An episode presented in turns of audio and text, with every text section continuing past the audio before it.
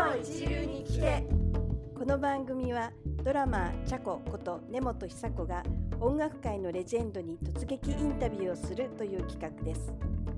2人目のレジェンドはキーボードのエルトン永田一郎さんです。6回に分けてお送りいたします。4回目の今日はエルトンさんがライブやレコーディングの時にどのようなことに気をつけているのかそしてどんなことを大切にして演奏しているのかについてお伺いしています。また前回ちょっとお話ししましたが重大発表を番組の最後にお伝えしています。最後までお聞きいただければと思います。それではエルトンさんのインタビューをお楽しみください。じゃああのまあいろいろレコーディングの仕事とライブの仕事とこう同時にいっぱいやってこられていると思いますけどそれぞれでこうあレコーディングの時はこういうことを大事にしてるとかなんかこうありますかね？ライブの時に大事にされてることとか。うん。あのまあ、まずどちらにも言えるのは、うん、えー、勇気をなくしちゃいけないということですね。勇気を？あの、まあどちらにもプレッシャーがあって、うん、なるべく間違えない方がいいっていうプレッシャーがあるから、うんうんうん、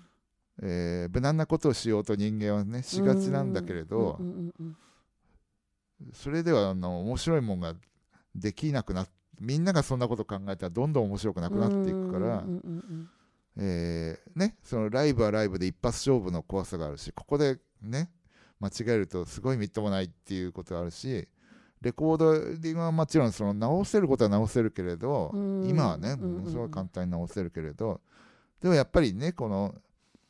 早くやれとかいうプレッシャーもちょっとあるから、やっぱり間違えない方がいいかなって特にレコーディングしてんだから、きちんとやらなきゃとか言ってこう無難な方の道を選ぶと例えばねその初めての曲をやっているのにこ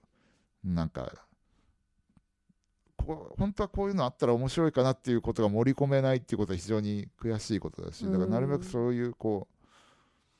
ううんなんかね前向きなこういうひらめきをすぐ一応やってみるというようなことはなるべくあのそういう気持ちを失わないように。うん。なるほど。あとはまあライブ特にライブはやっぱり見えてるから、うんうんうん、ある程度その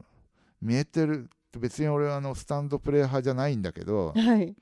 ある程度やっぱり見見えてる人にね若干のサービスは必要かっていうようなことはやってますよね。あなるほどよりこうなんか分かり分かりやすくっていうかあの極端な例はあの長嶋さん長嶋ね巨人長嶋さんの有名なあの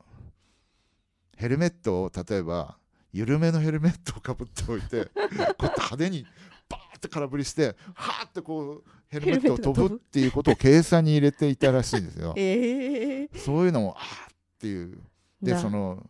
ねこう割とそんなに何でもない球をパッと取って返球するのもパッと取ってふっと投げるんじゃなくてとかっていうようなこうね。ポーズをして。そうそう。その方が野球が盛り上がるっていうふうに長嶋さん考えてらしてそういうふうにやってたみたいな。まあそういうね要素は別に俺はそんなことやってはいないけれどちょっとぐらいはね必要。あの自分の気持ちを盛り上げるためにもちょっとこう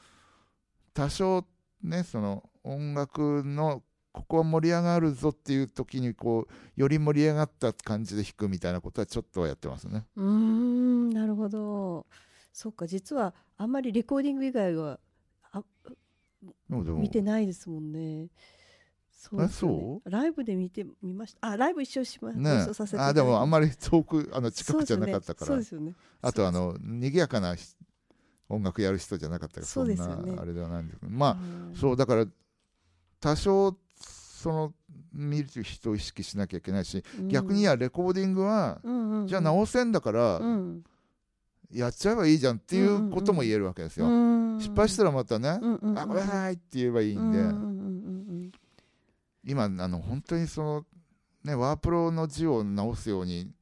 直せますからね。そうですよね、うん。だからそういう意味では逆に言えば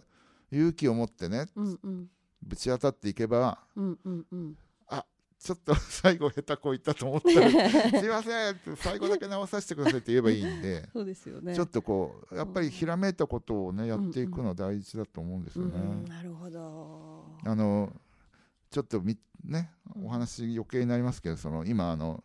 まあ、プロスールスっていうソフトで大体ねプロははいレコーディングしていて、うんまあ、そうやってこうね、うんうんうん。もうタイミング直せるわこうこっちのものをこっちに持ってきたりもできるわ、うんえーね、ピッチも直せたり、はい。い、ろんなことをするんで人生にもあれがあったらなというふうにちょっとね直したいとこがあるんですけかど。マジですか、ええ。などんなところですか？いやいやいやちょっとまあ言えませんけ言えどませんか？あそこをこうってちょっとこういうふうに直したらちょっと今も人生変わってるかなっていうのはありますよ。あそうですか、えおーあったらいいと思いませんか？いいですね。ちょっとお腹の肉をこの辺削ってとかね。いやそうじゃあなくて。てだからもうほらだから時間のこう流れでここはこっちを私は選んだんだけど、そうじゃなくてこっちを選んでたらどうなってかったかっていうことをねやもしそういうふうに修正できたら面白いと思いませんとかいう。なるほど。まあでもまあ話戻りますけどそのレコーディングのプロセスっていうのはそういうことができる今はい時代なので、はい。そこでそのなんか無難なことをやってしまっては何にも面白くないものができるわけで そこでこうなんかこうあ昔の人もそうですし昔のそんなにね直すのは大変なこうそれどころか直せない時代からみんなやっぱり挑戦してきたから、あのその挑戦する気持ちがねないと面白いものはできないですよね。うーんなるほどこれでいいかなっていう、うん。これでいいかとかいうことをねスタジオで言っちゃいけないですよね。あー。あー。ありがとうございます。勉強になります。そうか。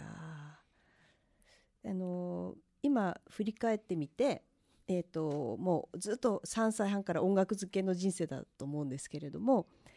あのエルトンさんにとって音楽って何ですか？うんあまりに もうそばにいすぎるからうね、音楽原理主義だからね。え？何ですか？おえ？音楽原理主義だから音楽いい音楽をやるためには何をしなきゃいけないかっていう考え方で来てるから。まあもちろんそのあのだからといってそんなそのあのねよくあのピアニストの方がね一日練習休むと一日分下手になるって言うんですけど、うんそんなにまで今はねその何日でも弾かない日ありますけど、うんうんうん。そこまでシビアじゃないですけどやっぱり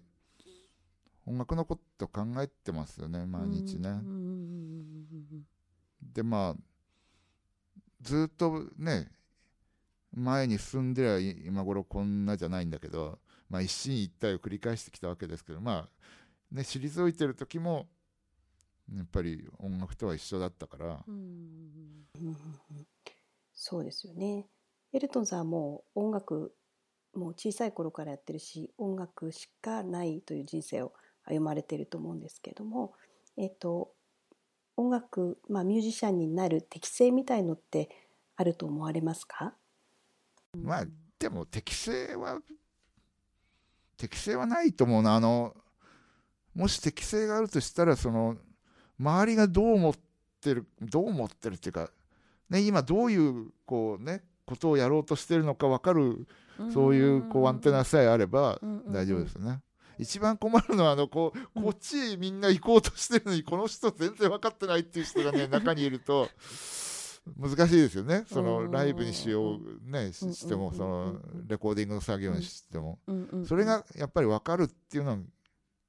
ね基本ですよね。もし歌の人のバックやってるんであればその人が今どう行こうとしてるかってうんうんもう一回繰り返そうとしてるのかもう終わろうとしてるのかっていうのがね そこぐらいは分かってよねっていう、うんうんうんうんいやあのなんか譜面に2回って書いてありますかっていや2回って書いてあるんだけどさこれもなんか「おいワンモブタイム!」とか言ってるじゃんっていうね「ワンモアタイム」って言ってるのにもかかわらず君はドソドソドソドソバーンと終わっちゃうのはダメでしょっていうようなことはそのそこら辺が多分ね音楽家の音楽家っていうかその音楽やってる人の一番基本的な条件ですね。周りの状況をちゃんとねうんうんうんうん把握してそっちへちゃんと一緒に行けるっていうのはね、うんうん。団体一応団体行動だからね、うんうんうん。別にあの強制されてるわけじゃないんですよね。どうしろって言われてるわけじゃないんだけど一応分かんなさいよと。どういう流れになってるかっていう。そうそう